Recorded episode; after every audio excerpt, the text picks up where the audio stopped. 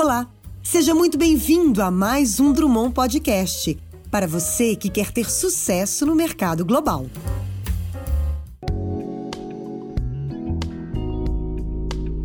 Bem-vindos a mais um episódio do Elas no Mundo Podcast. Meu nome é Mônica Eisenberg, consultora internacional da Drummond Advisors em Nova York. Obrigada por ouvir a nova nova série focada em trazer experiências pessoais no processo de imigração ou internacionalização de seu negócio do Brasil para os Estados Unidos ou vice-versa, sempre sob o prisma feminino. Hoje, o nosso bate-papo é com a Patrícia Lobacaro, empreendedora social e consultora para o terceiro setor. Foi presidente e CEO da Brasil Foundation por nove anos, mobilizando mais de 35 milhões de dólares em apoio a mais de 500 organizações sociais no Brasil. Atualmente, Patrícia é CEO da Mobilize Global, agência de consultoria que tem o propósito de fortalecer ações de impacto social. É formada em arquitetura e urbanismo pela Universidade de São Paulo e fez curso de gestão em non-profits na Harvard. Patrícia, é uma honra tê-la conosco hoje. Muito obrigada pela sua participação. Muito obrigada, Mônica, pelo convite. É uma honra participar. Excelente. Então, vamos começar pelo básico para quem não te conhece ainda. Como que você se envolveu no trabalho voluntário, chegando a ser a CEO da Brasil Foundation e posteriormente abrir a sua própria consultoria?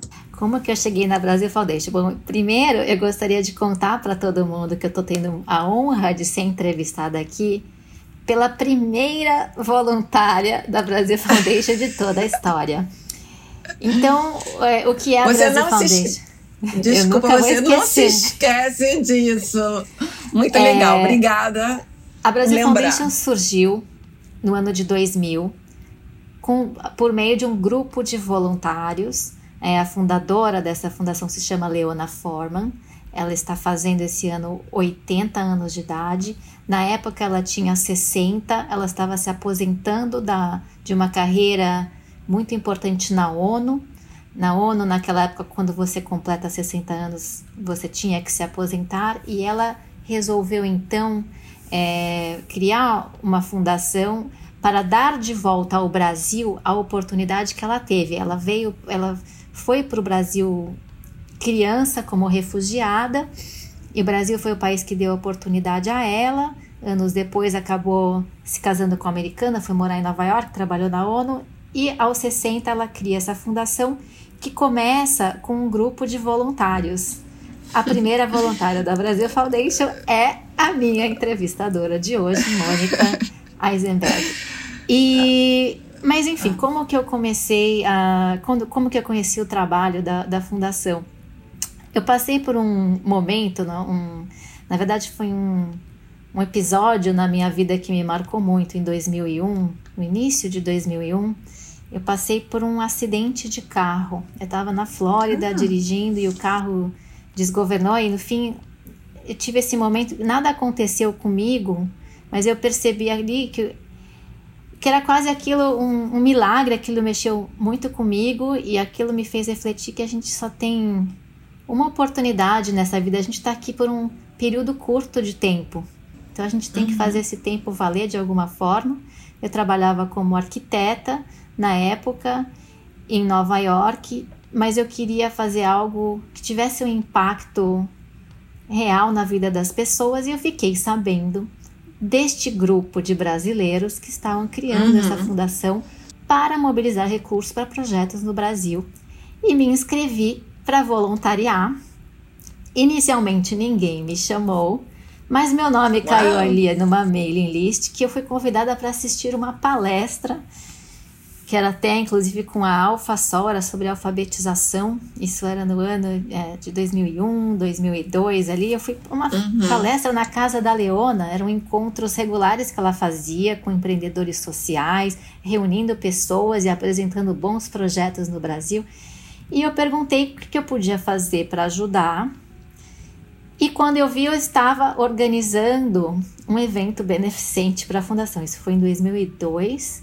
Me juntei com duas amigas e fizeram uma, fizemos uma grande festa beneficente que, que reuniu mais de 300 pessoas e arrecadou, eu lembro até o valor, eram 24 mil dólares na época.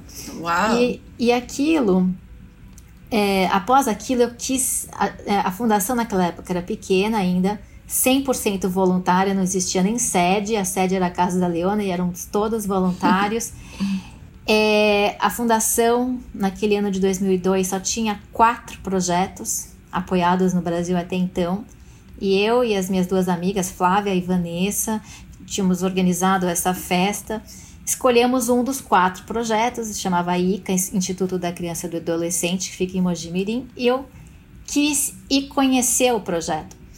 E, e esse foi um momento muito transformador também para mim, de conseguir ver na ponta, visitando aquela instituição, o resultado prático né, daquilo que a gente fez, que foi bacana, foi foi legal organizar a festa, né? Não foi nenhum grande sacrifício, foi muito pelo contrário, a gente conheceu muitas pessoas, se reunia a comunidade brasileira é, em Nova York fazendo esse processo de organização do evento. Mas visitar a organização tornou assim visível né, o impacto do, do que aquela ação teve e a partir daí uma pessoa na época chamada Malu Miller teve a ideia de criar o primeiro gala da Brasil Foundation ela falou uhum. assim, né? Se existe, tem gala em Nova York para todos os tipos de causas. É, por que não ter um gala brasileiro também? E, e daí fui convidada pela Leona é, para fazer parte do comitê de organização daquele primeiro jantar beneficente, que foi o primeiro de muitos. E a partir daí, assim, eu realmente estava muito empenhada em né, é, em realmente participar de uma forma efetiva. Eu consegui trazer na época muitos patrocínios e, e, e, a partir desse meu envolvimento com esse jantar eu fui convidada para fazer parte do conselho da organização. Isso foi em 2003. E uhum. isso foi um momento para mim de muita, muito orgulho, muita honra. O conselho tinha pessoas importantes na época, é, eu nunca tinha sido convidada para estar num conselho de um, um, projeto, uma missão tão nobre. Isso foi um, um motivo para mim de muito orgulho. E então isso iniciou um processo. Eu fiquei sete, oito anos nesse conselho, também participando muito ativamente, tanto da apoiando a captação de recursos nos eventos. Né? Eu participei ativamente da organização dos primeiros 35 galas da Brasil Foundation. E, e a partir daí, quando, quando a fundação completa 10 anos de idade, em 2010, é, a Leona avisa o conselho, ela, tava, ela morava em Nova York, mas estava com desejo de voltar a morar no Brasil, no Rio de Janeiro, e ela achou que era um momento pertinente para é, deixar o dia a dia da gestão da fundação e se dedicar à fundação mais no nível do conselho. Então, ela sai da, da gestão do dia a dia como CEO, passa uhum. a ser a presidente do conselho, que na verdade ela já inclusive era, né? É, e há, há, um pequeno processo seletivo na, na, época, e assim, eu já, eu já era muito envolvida realmente com a captação de recursos, com os eventos, Uhum. É, conheci os projetos de perto também, estando no, no, conselho, e eu tive essa grande honra de ser a, a CEO que sucedeu a fundadora na Brasil Foundation durante o período de 2010 a 2019. Então foi assim, foi meu envolvimento com a fundação foi meio por um acaso. Eu realmente me inscrevi para voluntariar porque eu queria ajudar, mas isso acabou se tornando uma grande paixão para mim e acho que eu fui picada pelo bichinho do terceiro setor e é o setor que eu que eu amo e tenho muito muito orgulho de me dedicar a, a esse setor por, por tanto tempo. Patrícia, parabéns pela sua jornada. É, não sabia dessa tua história, assim, do acidente, desse wake-up call que você teve, né? E realmente é isso, entendeu? A gente tem que ter, né? A vida é breve, temos que, enfim, exercer what we call for, né? E você teve essa sua chamada aí, muito legal.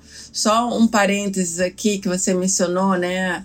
É, os primeiros anos da Brasil Foundation, realmente a Leona, quando ela fundou a Brasil Foundation, começou com essa ideia e, e ela, é, assim, eu conheci a, Leona num casamento e ela, eu tinha acabado de me formar, fazer o LLM, e tava assim, não tinha trabalho naquele momento, né? E ela falou que tinha essa ideia de, de fundar a Brasil Foundation. Eu achei fantástico, de give it back. E ela falou: Você gostaria de fazer parte? Eu, na mesma hora, sim. Eu falei: No momento eu não tenho trabalho, mas eu tenho muita vontade de ajudar. Eu falei: Bom, e assim tudo começou.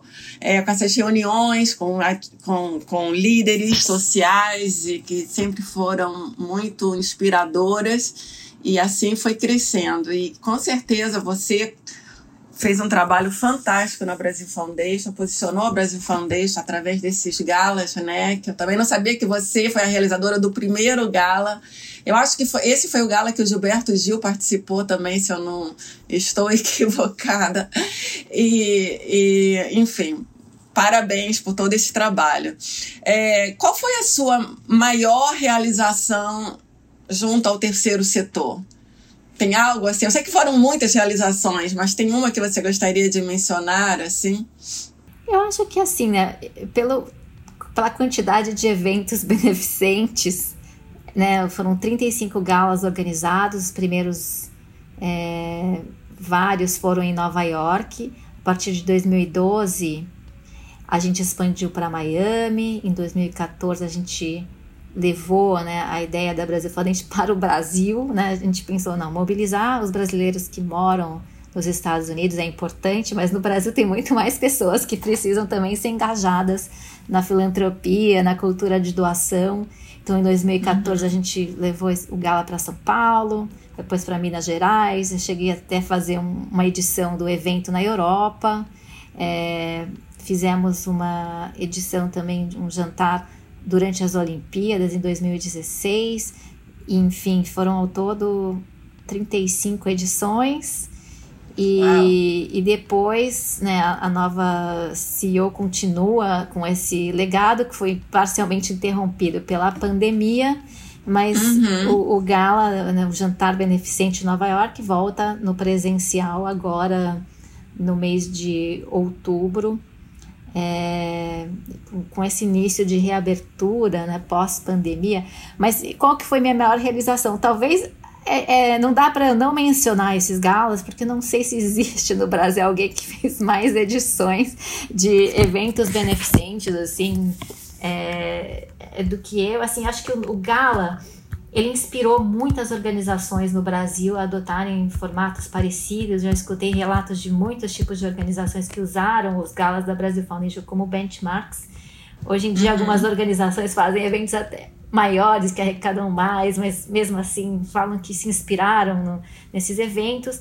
E então é algo que eu tenho orgulho de ter participado desde o início mas eu também me orgulho muito de, na, na área programática, no, no, apoio aos projetos, que não era uma área minha de formação, mas sempre fui uma pessoa muito curiosa, que procurou aprender, que procurou escutar, que procurou realmente escutar as lideranças sociais.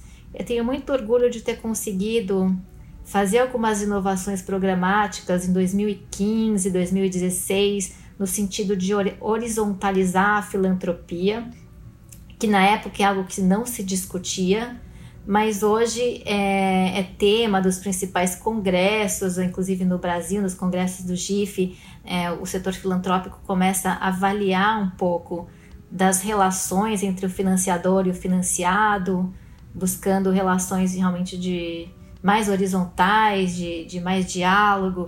E, de parceria? Gente, de parceria, mas principalmente. Não, tem muitas parcerias também desenvolvidas ao longo dos anos que, que me, me orgulho de ter feito, mas a gente fez naquela época dois editais muito inovadores. Um deles era um edital de parcerias entre as ONGs, chamava-se Arranjos ah. Colaborativos, que a gente financiava, uhum. a gente uhum. percebeu que a gente tinha tendo apoiado centenas e centenas de organizações em todos os estados, que tinha muito conhecimento, que essas, essa rede de projetos tinha muito conhecimento e que esse conhecimento tinha que ser compartilhado entre eles, porque tinha algum empreendedor fazendo uma coisa que outro já tinha estava fazendo parecido e que de repente podiam compartilhar essas práticas. Foi um dos primeiros editais, um dos únicos até hoje que que oferecia recursos para projetos feitos por mais de uma organização, né, que fossem projetos feitos entre duas ou três organizações juntas. Havia um recurso uhum. para isso, possibilidade de intercâmbio e viagens, que, que os líderes né, sociais pudessem, a gente dava recursos para que pudessem visitar projetos em outros estados e aprender é, com isso. Então, isso foi muito inovador. Infelizmente, não vejo outras fundações financiando isso, acho que isso poderia ser fomentado, essas redes de colaborações e trocas de metodologia.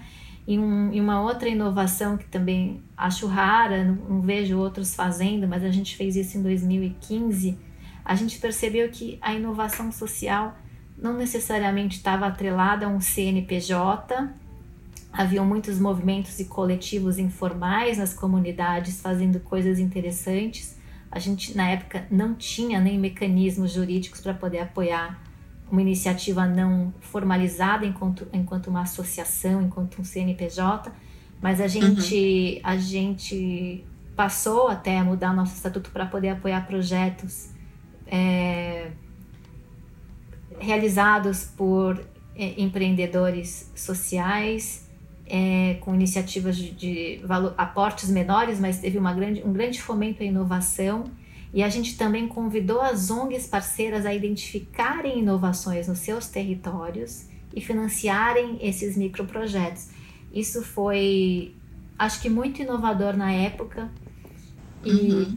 pioneiro no Brasil. Então, eu acredito que olhar para as comunidades e, e identificar que existem muitas, muitas iniciativas potentes fora do radar e poder disponibilizar recursos para essas startups sociais, digamos assim, acho que foi é algo que eu tenho bastante orgulho de ter feito. Obrigada pela pergunta.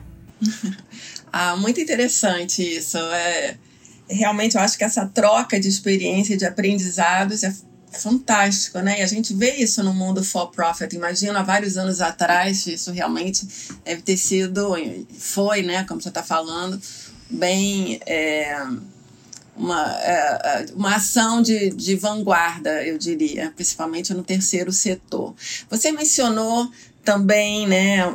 rapidamente sobre a questão da pandemia. Todo mundo sabe que ano passado foi um ano muito difícil para muitas organizações. É, que tiveram que, de uma certa forma, buscar maneiras diferentes de se reinventarem, de fazer e continuarem fazendo fundraising sem sem, uh, sem o, a presença né, dos doadores, sem um evento presencial. Né? Então, é, você pode falar um pouquinho, Patrícia, de, dos aprendizados? Assim, a gente agora vive um mundo assim mais híbrido, né? Sem dúvida, como você mesmo falou, agora aqui em Nova York. É, a cidade está abrindo, a Brasil Foundation, por exemplo, vai ter o seu primeiro gala pós-pandemia agora em outubro, que é excelente. É, quais são, no, no, seu ponto de vista, as lições aprendidas, né, nesses últimos dois anos e, um, e dicas, né, para organizações que, que estão pensando e, e, e fazendo seu plano estratégico, assim, nos próximos anos, a nível de fundraising? Ótimo.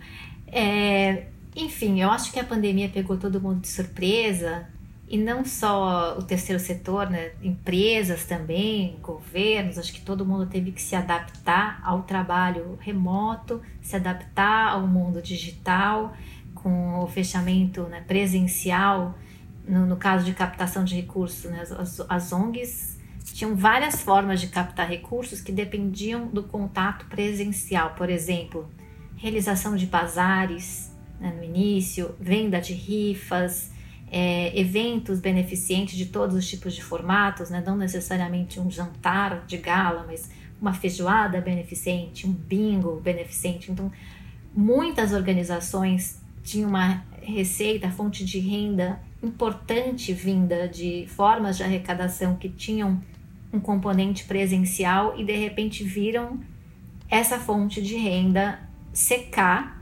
Então, tiveram que adaptar, né? Assim como o, o comércio nas lojas teve que se adaptar para o e-commerce e etc. As ONGs também tiveram que se adaptar, então foi uma. E não só adaptar a captação de recursos, mas adaptar também o próprio funcionamento das equipes, né? Então as equipes passam a interagir de maneira remota, os home offices, então existem, existe uma adaptação de processos internos, existe uma adaptação do processo de captação, e eu acho que isso trouxe muitos aprendizados, e no geral a gente pode dizer que esses aprendizados vieram para ficar. Então, com o início da retomada do presencial, é, a gente não vai desaprender o que a gente incorporou no digital. Todas as técnicas de mobilização de recursos digitais estão aí para ficar e vão continuar crescendo. A pandemia acelerou esse processo de digitalização das ONGs e da captação de recursos. E eu vejo que, assim, no, então, nessas modalidades de captação, existem hoje, eu, eu, eu acompanhei bazares de roupas usadas feitas, feitas online, em brechós online, existem ferramentas de venda de rifa online, com algum tipo de sorteio, leilões virtuais, galas feitos de maneira virtual. A gente teve uma época na pandemia que houve o o boom das lives, então eram transmissões de todos os tipos de conteúdo, de shows, é, com QR Code de doação, enfim, houve uma adaptação do formato de eventos para o virtual também. E, um, e agora, assim, com essa retomada do presencial, eu acho que as pessoas estão muito carentes das conexões pessoais então eu uhum. vejo que os eventos presenciais vão voltar, começar a voltar de maneira muito forte, mas acredito que o formato vai ser híbrido.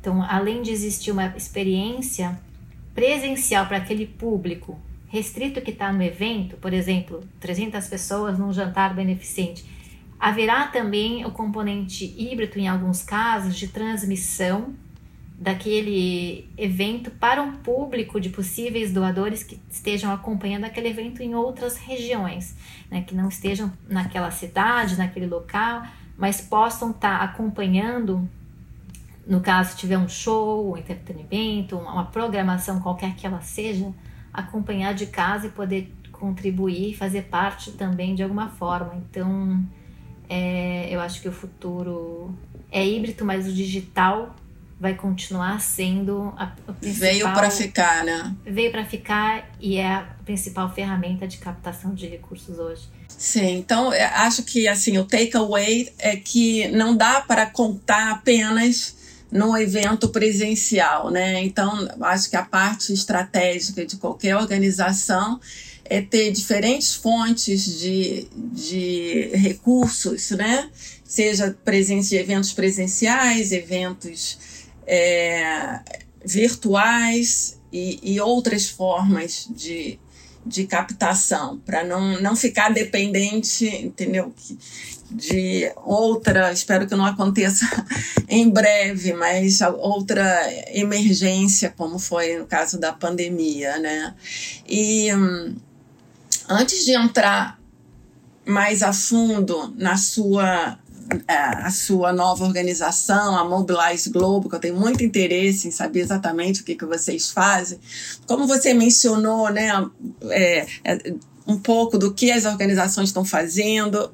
É, será que poderíamos falar? Eu gostaria de escutar a sua opinião, Patrícia, da comparação né, desses, dessas novas tendências e ações feitas no Brasil versus Estados Unidos. Quais são as tendências, então, é, na área de filantropia e fundraising, tanto no Brasil quanto nos Estados Unidos. Você mencionou os galas né, presenciais. É, recentemente, aqui nos Estados Unidos, teve o famoso gala do Met, que foi um sucesso.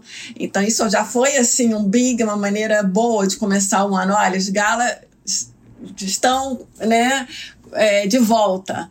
É, enfim, você pode falar um pouquinho sobre isso, comparando os dois países as ações dos diferentes países? Então, eu acho que, né, em termos de tendências, né, os Estados Unidos ele realiza as tendências antes, o Brasil adota um pouco depois, então os Estados Unidos estão um pouco à frente, até na questão do próprio gala, houve esse grande gala blockbuster do, do Metropolitan, que capta recursos né, para o Costume Institute do museu, é, e a gente vai ver eventos real, sendo realizados no Brasil também muito em breve.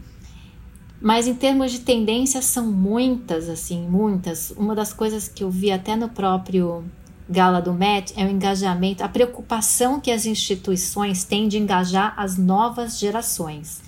Então, a gente sabe que no, no, nos Estados Unidos, pelo menos, vai haver uma grande transferência de riqueza geracional, né, de uma geração muito grande nos Estados Unidos, que são os baby boomers, as pessoas que nasceram no pós-guerra é, uhum. Vai haver essa transferência de renda dessa geração para os milênios em torno de 30 trilhões de dólares.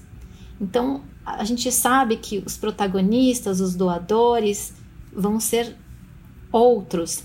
Então, já faz algum tempo que as instituições se perguntam como engajar as novas gerações. Então, indo em congressos de captação de recursos, sempre tem pelo menos umas cinco sessões que são sobre como engajar as novas gerações. Por exemplo, conselhos jovens, é, criar um grupo de jovens patronos nos museus, ou estar, tem modalidades de captação que são realmente focadas em jovens, como por exemplo streaming de games. Então, é, o mundo dos games ele ele tem mais, ele movimenta mais recursos do que toda a indústria da música e do entretenimento juntas. É mais do que o dobro. Assim, o número, é, o, volume de dinheiro que está no universo dos games é gigantesco e, e, a quantidade de atenção que essas novas gerações de horas, né, de tela. Uhum. Então, assim, como é que você engaja as novas gerações? É onde eles estão. Então, algumas organizações nos Estados Unidos têm conseguido captar recursos, assim, fazer é, eventos digitais, né, de, oportunidade de captação de recursos durante streaming de games com as novas gerações, a gente viu que no Gala do Met, é, os chairs, né, os anfitriões, são sempre uma, uma questão muito estratégica, né? Quando você vai fazer um evento beneficente, quem é o comitê anfitrião?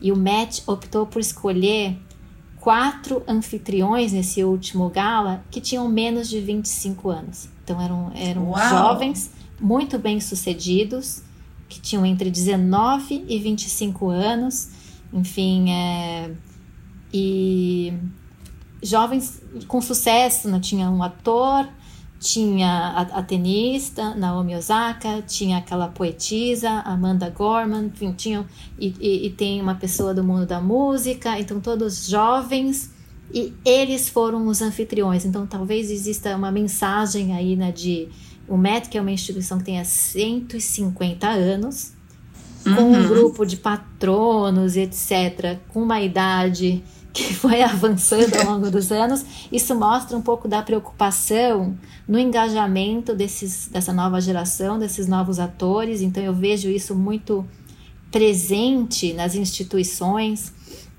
Essa semana aqui em Nova York, acho que anteontem, houve a reestreia presencial do balé, do New York City Ballet, também com uma noite de gala. E, e assim, eles têm quatro categorias de jovens patronos. Então, eles, com muitas experiências, eles estão muito focados em dinamizar essa base de doadores olhando para as novas gerações. Então, isso é uma tendência que é muito visível nos Estados Unidos. No Brasil, ainda não vejo tanto é, organizações, instituições culturais, assim, com a preocupação de ter no seu, nos seus conselhos pessoas mais jovens, ou, uhum. enfim, a, a, gente acho que esse universo dos games ainda está pouco explorado na filantropia brasileira, tem alguns casos, mas muito poucos. É, acho que no Brasil quem entende isso um pouco mais é o Alok, até tive a oportunidade de fazer uma entrevista com ele é, para um congresso de filantropia no Brasil, ele, ele é do universo dos games, Ele é um jovem filântropo, né, com 29 anos criou seu próprio instituto, enfim, mas é, é, quase que uma exceção, ainda a gente não tem muitos casos. Então, acho que o mundo está se transformando, há, esse, é, é, é, há essa mudança geracional, há também uma grande mudança tecnológica. Né? Nos Estados Unidos, a gente tem ferramentas de captação que, que tem mecanismos de inteligência artificial, enfim, no Brasil ainda não existem assim ferramentas e plataformas tão sofisticadas quanto aqui, mas acho que é só uma questão de tempo. Enfim, então, mas o setor está passando por um momento de transição muito acelerado enquanto formas né, de captação e tecnologias, mas a base continua, né? Acho que a base da filantropia, a solidariedade é o ser humano. Então as pessoas doam pela conexão com o coração, pela conexão com o emocional e, e, é, a gente doa porque a gente é humano e, e a essência disso ela permanece a mesma, não importa qual seja o formato ou, ou a ferramenta. E, e acho que é isso que a gente tem que não perder de vista, né? Não é sobre a ferramenta, mas é sobre é sobre a gente poder fazer a diferença. Claro. Olhando sempre para o futuro, né? Pensando nas gerações. É, que, né, gerações, esses, esses jovens que você mencionou, né, que são jovens que querem fazer a diferença também, que cresceram nesse com esse ideal. Eu vejo, você tem filhos também, os meus filhos, eles né, tem uma conscientização super forte né, de social justice, de justiça social, de querer fazer isso. E, e realmente, estrategicamente, faz todo sentido voltar e dar atenção bem merecidamente a esses novos jovens, porque o nosso futuro, quer dizer, o futuro né, das próximas gerações dependem desses jovens. E, enfim, acho fantástico esse paralelo que você fez entre as tendências. Acho que realmente, de fato, os Estados Unidos está muito na frente. Já é, tem uma tradição de filantropia também, né, cultural, inclusive. Mas, enfim, acho que o Brasil está, pelo menos, se esforçando. E isso foi visto também nesses dois anos, né, de pandemia, assim é, o que a gente viu a nível de, das empresas se envolvendo mais, de outras iniciativas nesse sentido. Bom, Patrícia, queria agora escutar sobre a Mobilize Global. Você pode falar um pouquinho do que vocês estão fazendo? Ah, Bom, enfim. Eu acho que na minha trajetória de 18 anos na fundação, é, eu mobilizava recursos, né? Eu, a equipe, uhum. o conselho, não sozinha, obviamente, mas a gente basicamente mobilizava recursos e distribuía para bons projetos via os editais. Então a gente eu, eu uhum. pescava o peixe e distribuía o peixe para bons projetos. E, e o que eu faço na hoje é muito relacionado a fortalecer os departamentos de pesca das instituições. Então não sou eu realmente é, fazendo a captação para uma única instituição, mas ajudando as organizações a fortalecerem suas áreas de captação de recursos. É, o nosso propósito na, na empresa é conectar boas é, causas com empresas, né? apresentar tanto para empresas uhum. bons projetos e, e, iniciativas transformadoras na área social, principalmente, e para é, organizações, instituições culturais, educacionais, enfim, abrir os olhos tanto para a oportunidade de financiamento e conexões com possíveis doadores, mas um olhar tanto para o lado estratégico quanto também de fortalecimento das equipes. Eu faço muito treinamento e, e capacitações. Estou fazendo inclusive um, um, um programa de aceleração de fundos patrimoniais a convite de um banco, é, acelerando 26 fundos patrimoniais, que incluem hospitais filantrópicos, universidades, enfim, é, trazer melhores práticas e, e, apoiar essas instituições que têm um papel importante, né? É muito importante no, no Brasil a, se fortalecerem as suas áreas de, de, de captação de recursos. Uhum. Parabéns, muito interessante. Ou seja, você não só pesca o peixe, mas você ensina a pescar também, né? Através dessa capacitação que você faz das equipes e de planejamento estratégico. E, e, e depois desse, no final do podcast, quem quiser entrar em contato, organizações no Brasil que queiram é, enfim, depois uh, vamos deixar aqui. Qual é a melhor maneira de entrar em contato com você, Patrícia? Acho que pelas mídias sociais, pode ser pelo LinkedIn, pelo Instagram. Tá bem. A gente pode deixar também um e-mail, se alguém quiser. Perfeito. A gente tem o blog também do Elas no Mundo e a gente vai colocar o seu LinkedIn lá no nosso blog, então, para os nossos ouvintes. É, Patrícia, você falou então aqui do, desse fundo patrimonial. Aqui, realmente, de fato, nos Estados Unidos é muito comum as universidades como Harvard, a Columbia, enfim, em geral elas têm um endowment fund, né? Então é isso que realmente é, essa é a tendência no Brasil, ou seja, que universidades é, brasileiras possam começar a ter esses fundos né, patrimoniais que sirva para talvez é, dar scholarships para alunos que não possam pagar e, e investir em pesquisa. Essa, esse é o objetivo? Eu acho que assim, os fundos patrimoniais, eles são eles são importantes para o terceiro setor, porque eles podem trazer estabilidade financeira e a possibilidade de planejamento a longo prazo para as ONGs. Né? O que acontece é que existe uma flutuação, né? Às vezes é ano de eleição, daí muda a lei, daí tem um período de crise, daí vem pandemia. Então, às vezes, a, a, a captação de recursos ou programas sem a, a, visibilidade de se a organização sabe se vai ter recursos ou não, é muito difícil planejar para crescer, é muito difícil conseguir ter um, realmente um planejamento a longo prazo. E esses fundos patrimoniais trazem estabilidade financeira para as organizações. Mas são grandes mudanças de paradigma no Brasil. Né? Você comentou sobre as universidades. Aqui nos Estados Unidos, tanto escolas, escolas públicas ou particulares fazem fundraising, né? Você sabe porque tem filhos. As escolas públicas captam recursos, às vezes, para desenvolvimento de professores ou para alguma melhoria no espaço físico, para programas de after school. Escolas particulares captam recursos para fundos de bolsas e outras coisas. E as universidades captam recursos para também vários tipos de iniciativas, desde criar novos laboratórios ou equipamentos é, novas disciplinas, bolsas de estudos, fundos de pesquisa, e, e a maioria dos recursos né, desses endowments, as universidades, são recursos privados. Então, no Brasil, acho que a grande questão aí tem uma mudança de paradigma, porque não há o hábito de doar para educação, né, para a faculdade onde você estudou. Ainda é muito incipiente essa, essa, esse entendimento, né? Se você teve a oportunidade de estudar, é, por que não compartilhar isso né, na forma de uma educação de qualidade para as novas gerações?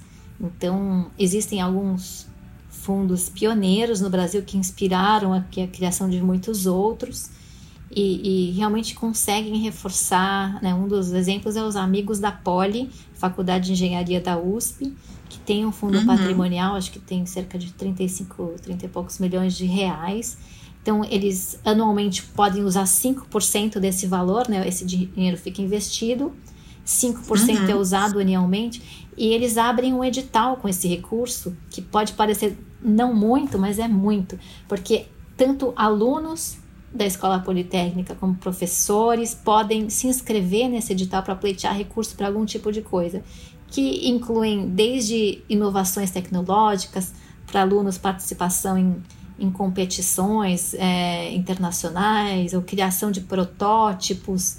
Por exemplo, durante o Covid, a, a Poli desenvolveu nos seus laboratórios uma série de.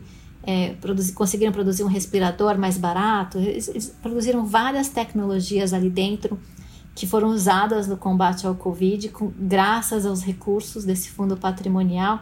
Então, é, relativamente, estão ainda no Brasil volumes muito pequenos de recursos perto dos fundos que a gente vê nas universidades americanas, mas a tendência é que isso cresça, que as pessoas entendam, que os alunos entendam que é, que é bacana, né? É, participar, né, ter essa conexão com a, com a escola que formou né, você na faculdade e, e poder contribuir de alguma forma e apoiar o, o Brasil por meio né, da educação. Então, mas é um grande paradigma ainda que precisa ser é, quebrado uhum, no Brasil. Bom, é. É, mas a gente tem visto, né, Patrícia, alguns desses, desses fundos, inclusive, estão buscando fazer fundraising aqui nos Estados Unidos, através da criação de um outro fundo, um, um, um Designated Fund, ou um DAF. É, então é uma tendência interessante, né? Eu espero que continue. Uh, porque, é, como você mesmo disse, até alguns alunos, por exemplo, no caso de, da faculdade de engenharia, é, que você mencionou, ou também tem o caso da faculdade de engenharia, se não me engano, de, é, do Sul, do Rio Grande do Sul, de que os, alguns alunos vieram para os Estados Unidos, né? Então, eles gostariam de dar de volta, give it back para as escolas que eles né, estudaram, inclusive algumas escolas sem ter que pagar uma tuition, porque eram escolas públicas, enfim. Então, acho que é uma tendência e, e, e, e tomara que né, seja um movimento que tende realmente a crescer, porque eu acho que é por aí, né? A gente espera que cresça. Espero também. É, Patrícia, bom, a gente está vivendo assim, eu vendo, né, essa onda do ESG, Environment social governance, né? Que de, de, uma certa forma eu vejo como um rebranding do antigo corporate responsibility, mas eu acho que com a pandemia, né, isso foi um grande wake up call. As empresas precisam fazer algo, precisam realmente melhorar suas práticas de governança, de políticas internas para ter maior inclusão e, e também é, é, consciente do, do meio ambiente, ou seja, sem, sem danos ao meio ambiente, ou, ou, ou visando proteger o meio, bem, o meio ambiente. É, o que é, você acha que o setor privado pode fazer para fazer parte dessa onda? E, e, qual é o impacto que você vê dessa, da, dessas novas políticas de ESG ou ESG nas organizações? Então, é, Inclusive, ontem dei uma palestra convite da Fiocruz até sobre ESG, a gente estava falando sobre isso, né? Como que as organizações sociais podem dialogar com as empresas dentro desse, dessa nova onda ESG. Né? É, existem alguns conceitos antigos que vêm da década de 80, 90, assim, que discutiam a sustentabilidade, como você falou, quase que um rebranding, né? Tem o conceito uhum. do tripé da sustentabilidade, que é o econômico, o social e o ambiental. Então, para as empresas, para poder né, ser sustentável ao longo do tempo, ela precisa. Tem, tem, a questão econômica, obviamente, né? A empresa precisa parar de pé economicamente, mas não basta mais só isso, né? A empresa tem que olhar para as pessoas e olhar para o seu impacto é, no planeta, tanto o impacto positivo que essa empresa pode criar no planeta, mas caso ela tenha impactos negativos, como que ela vai né, mitigar esses, esses impactos? É, isso começou a ser incorporado pelo mercado financeiro, que antigamente analisava só as métricas econômicas das empresas, começou a se olhar também as práticas sociais e ambientais, inclusive por uma questão de gestão de risco. E hoje há uma grande mudança de chave onde a sociedade tem expectativas diferentes com relação ao papel das empresas, né? E quem são essas pessoas interessadas no papel das empresas? Número um, os consumidores, principalmente de novo as novas gerações. Então, as novas gerações elas querem comprar de empresas que sejam social e ambientalmente responsáveis. Eles querem trabalhar em organizações que tenham propósito. Então, assim, a organização, é, a empresa que não tenha uma preocupação social e ambiental vai ter dificuldade de atrair e reter talentos, é, vai perder vantagem competitiva com relação ao seu produto. E também tem a questão é, dos investidores. Então, existe também, os investidores estão procurando alinhar né, os seus recursos não só ao resultado econômico, mas ao, ao impacto social e ambiental da, dessas empresas. Então, aqui nos Estados Unidos, quem ajudou a, a pôr essa agenda ESG para frente, inclusive foram os próprios endowments, porque são é mais de um trilhão de dólares de ativos né, né, nesses fundos filantrópicos. E, e, por política de investimento, instituições sem fins lucrativos precisam investir seus recursos em empresas que têm alinhamento com a sua missão. Na Europa, a gente viu também os governos, os fundos de pensão, como grandes impulsionadores da agenda ESG. Então, por exemplo, fundos de pensões não investem em empresas que tenham violações né, de direitos humanos ou é, criam danos ambientais. Então, esses investimentos estão atrelados a certas metas. Então, as empresas né, brasileiras estão tendo que se readequar a essa expectativa tanto de investidores quanto dos consumidores. Então, para as empresas também não basta apenas ter algum projeto de responsabilidade social ou ambiental, mas é muito importante hoje comunicar. As pessoas esperam que a empresa comunique suas práticas sociais e ambientais de forma transparente. E então isso está provocando uma série de mudanças nas empresas, né? A gente viu também as questões de diversidade e inclusão hoje muito discutidas, principalmente uhum. assim, é aquele episódio que aconteceu do George Floyd é, acabou servindo como um catalisador, também acelerou esses processos de discussão de diversidade e inclusão. E daí a pergunta que você falou, como que as organizações né, olham essa onda ESG como oportunidades? Acho que as, isso ampliou, na verdade, eu acho que hoje as empresas estão mais abertas a dialogar com organizações da sociedade civil por causa dessa agenda ESG. Então, por meio de parcerias né, entre empresas e organizações, é, essa, essa agenda pode, pode avançar. Então, a gente está até essa semana acompanhando aqui em Nova York a Assembleia da ONU, e essa semana Muitos compromissos têm sido anunciados pelas empresas com relação às agendas, é, os ODS da ONU, e muitos compromissos foram anunciados essa semana também no setor filantrópico. Muitos compromissos de doação. Bill Gates acabou de anunciar 900 milhões para combate à fome. É, enfim, Jeff Bezos acabou de anunciar mais um bilhão para é, justiça climática, né, para as mudanças climáticas, enfim. Então, tem uma, essa semana uma série de novos é, comprometimentos públicos anunciados por, por empresas, por organizações filantrópicas. A gente espera ver esses compromissos sendo realizados, é, né? Fazer o compromisso é fácil, mas a gente tem que fazer, né? Com certeza, não? É, é importantíssimo esse pacto social, né? De empresas, ou seja, setor privado, sociedade civil e os governos, né? Todos juntos, porque eu acho que realmente é por aí. E essa questão que você falou é importantíssima, né?